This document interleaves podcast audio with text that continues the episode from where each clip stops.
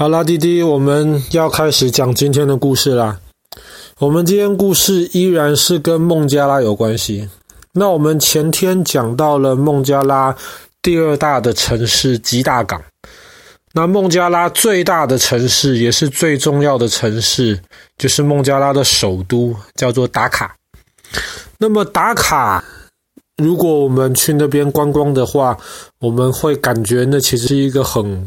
有点混乱的一个城市，为什么说有点混乱呢？因为打卡的人非常非常多，打卡的人口大概比台湾的一半可能还多一点，然后其实又有很多河流，它等于说是有一点像是建在那种三角洲之上，就是那种一条大河的出海口。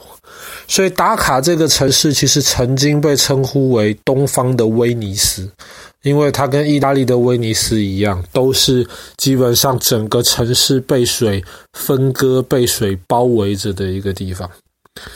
那么，因为达卡这个城市上面住了很多人，所以整个城市感觉起来就非常的拥挤。再加上孟加拉普遍而言，其实环境都不是特别的干净。有很多那种空气当中的那种污染，然后在达卡这个城市里面，一方面人多，二方面路上的那些车子又很多，所以整个空气污染的影响其实还蛮严重。再加上打卡这个城市呢，在城市里面，因为它毕竟是最大的城市吧，在城市里面是有很多那种工业，特别是那种布的那种染坊。那什么叫染坊呢？比方说，像滴滴你穿的一些衣服，比方说你的牛仔裤，牛仔裤是蓝色的，可是这蓝色不是天然的，这个牛仔裤的这个布的纤维就是蓝色的，这本来是白色的，那你这个蓝色就是这颜色是染上去的，那么把布染这件事情，通常就是在染坊里面完成，在孟加拉，在达卡里面，其实有很多染坊。但是这些染坊用这些颜色，其实通常都是有毒的东西。所以当这些颜料染完了这一匹布之后呢，不用了，他们可能就直接往河里面倒。所以就造成其实打卡这个城市，特别它这些中间的这些河。其实卫生状况蛮糟糕的。那么在打卡市中心有一条河，总共大概长十八公里吧。可是它被认为是全世界污染最严重的一条河。一方面就是很多人在里面乱丢垃圾，然后二方面是很多那些废水就直接灌到河里面去。然后第三个就是一些工业用的，特别是这些染坊用的这些充满化学料的水，也直接往河里排。所以。这个地方感觉起来其实是一个比较混乱的地方，但是呢，但是你如果在打卡市中心的话，你会发现打卡最受欢迎的一个景点叫做拉尔巴格堡。拉尔巴格堡跟外面打卡的这个城市给人的感觉完全不一样。拉尔巴格堡里面非常的平静，而且。非常的，就让人家觉得心灵里面比较宁静的这一种的感觉，跟外面纷纷扰扰的世界完全不一样。那么，我们今天要讲的故事，就是主要就是打卡里面的这个拉尔巴格堡。在以前莫卧儿帝国的时代，那个时候的达卡其实是非常非常富有的城市。那个时候，整个莫卧儿帝国。然后他们的那个总部，总部其实很大部分是在印度的德里，旧德里。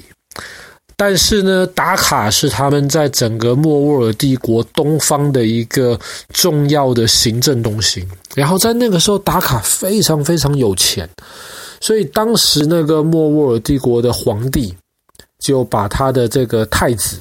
就是下一任皇帝的继承人，把太子派到了达卡来。那么一方面是在打卡能够学习怎么样治理一个城市，将来进而能够治理一个国家。然后二方面也是等于说帮助皇帝要确保打卡这个地方没有问题，很平安。那么该交的税都要缴，这样子整个莫卧儿帝国的一切的行政、一切的运行才能够很顺利。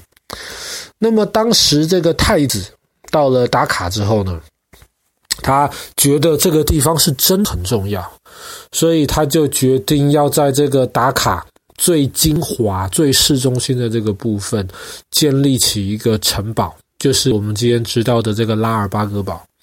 那么建这个城堡的目的呢，一方面，当然他会派有这些莫卧儿帝国的这些火枪手，他们会有大炮在那边防守这个城堡。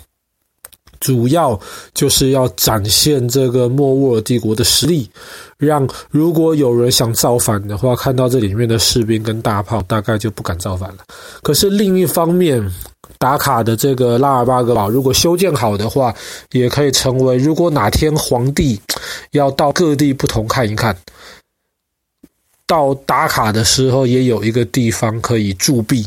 就是皇帝可以停留在这边，能够继续要做他皇帝的工作，都可以在拉尔巴格堡里面完成。所以皇太子的这个想法其实很好。然后当时皇太子也就开始进行了这个拉尔巴格堡的工程。可是这个工程开始没几个月，皇太子就被皇帝调回到嗯德里去了。在德里面有在德里里面有更重要的人物呃任务。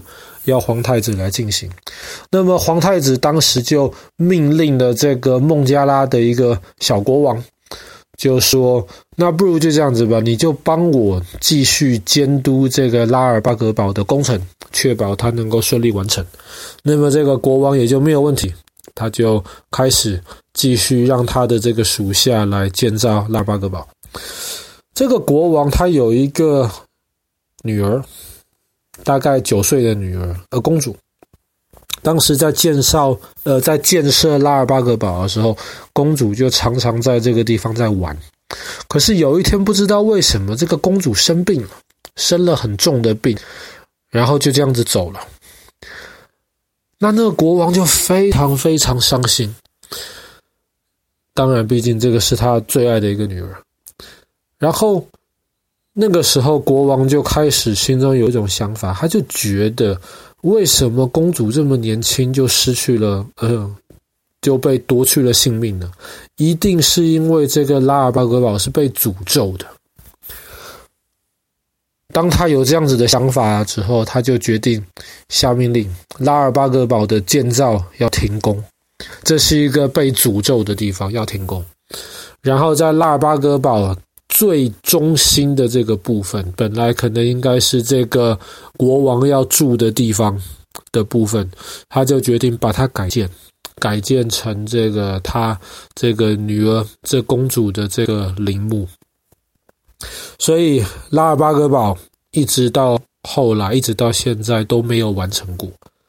那么他现在在里面，主要就是中间是一个公主陵。然后在两边有一些清真寺，还有一些盖到一半没有盖完的一些呃建筑物留在那边。然后在拉尔巴格堡，你还可以看到它有两个主要的入口，这个入口当然都没盖完，可是本来应该都是要有那种大拱门，看起来非常非常的气派。那拱门其实没有装上去，但是那个气派的大门的痕迹其实都还在。那么。萨尔巴格堡虽然没有盖完，那么也从来没有任何一天，就是莫卧儿帝国的皇帝住在里面。但是呢，它毕竟是整个孟加拉最有代表性的莫卧儿帝国的建筑物。然后他又因为在打卡等于说最精华的这个部分，然后像爸爸刚刚说的，在里面你会觉得非常的安静，不会有外面这样子呃纷纷攘攘那样子的那种气氛。所以其实很多孟加拉人喜欢，或是很多的观光客就喜欢到这个地方去，可以稍微平复一下自己的情绪，调整一下自己的的呃心态。但是，其实传说，传说，当时盖这个拉尔巴格堡的时候，并不只是我们地面上看到的这些建筑物而已。拉尔巴格堡在地底下有隧道，这些隧道设计的跟迷宫一样。其中一个最主要的隧道是通到达卡大河，就它旁边有一条大河的另一边。其实原本拉尔巴格堡设计是被这条河围绕的。但是因为后来这条河就慢慢的改道了，所以现在它等于说在拉尔巴格堡的外面的地方，在比较远的地方，听说有隧道是直接连通到这个河的另一边。为什么呢？这就是为了怕当初就是如果孟加拉的人民如果要造反的话，那么住在拉尔巴格堡的这个王子，他紧急情况还有地方可以逃走。那么确实，拉尔巴格堡下面有一个呃隧道，而且很复杂，这个是大家知道的事情。但这个隧道完全被封起来，因为听说这个隧道还不只是通到这个河的另一边，听说这下面的隧道长到一路可以通到印度。那孟加拉虽然。不是一个太大的国家，但也不小。那达卡又在孟加拉的中心，其实离印度的边界有一大段距离。但是传说当中，拉尔巴格堡下面的隧道是可以直接通到印度的。那这个不知道是真的还是假的。那也听说，在拉尔巴格堡下面的隧道里面，曾经有很多奇怪的故事。比方说，在当时孟加拉的人民反抗这个英国人的殖民的时候，他们有很多的反抗军就藏在下面的隧道里面。然后后来，英国的这些士兵试图下去这隧道，把反抗军都抓出来，可一个人都没抓到，而且去抓的这些英国士兵也没有一个出来。所以在当地，其实对拉尔巴格堡地下的隧道，当地是觉得这个地方是蛮可怕的。到底里面有多复杂，到底里面有什么东西，其实都没有人搞得清楚。所以这个也可以说是拉尔巴格堡的一个神秘的地方吧。好了，那么我们今天的故事就讲到这边。印度，呃，不是印度，孟加拉的首都达卡，以及达卡市中心的这个拉尔巴格堡。